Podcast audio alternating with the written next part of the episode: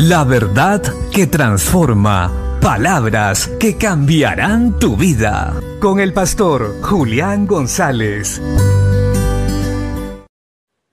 La Biblia dice en el libro de Josué capítulo 1 verso 8.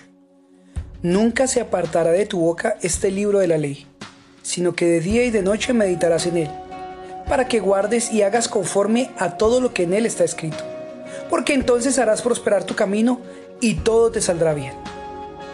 Qué maravillosa es la palabra de Dios que nos enseña con claridad todo lo que Dios tiene para nosotros.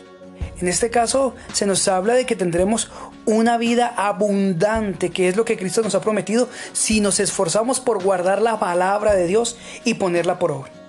Todos nosotros hemos soñado y anhelado con una vida victoriosa, que ciertamente es lo que Dios le da a sus hijos. Pero debemos esforzarnos en hacer y conocer su voluntad. Hemos aceptado a Cristo como Señor y Salvador. Ahora debemos trabajar por el crecimiento espiritual.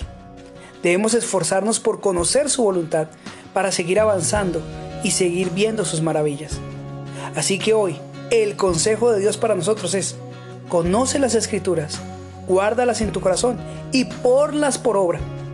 Porque por difícil que sea, el Señor estará contigo y te dará la victoria.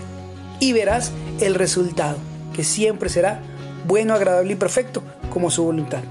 Bendiciones.